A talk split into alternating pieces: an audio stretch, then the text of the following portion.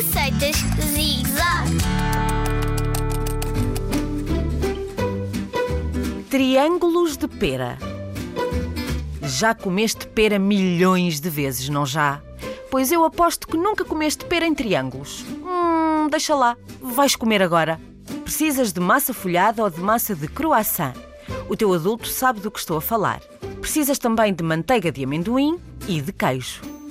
Com uma faca de manteiga, corta a massa aos quadrados e barra cada quadrado com manteiga de amendoim. Os teus quadrados não podem ser muito pequenos, mas também não precisas de os fazer do tamanho de uma piscina. Em cada quadrado, põe a pera em pedaços, polvilha com canela e acrescenta pedacinhos de queijo ao teu gosto. Dobra cada quadrado de forma a fazeres triângulos e fecha bem a massa.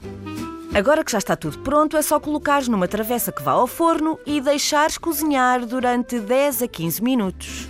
Cuidado, não deixes queimar a massa. Já passaram 15 minutos? Então, os teus triângulos estão prontos a comer. Bom apetite!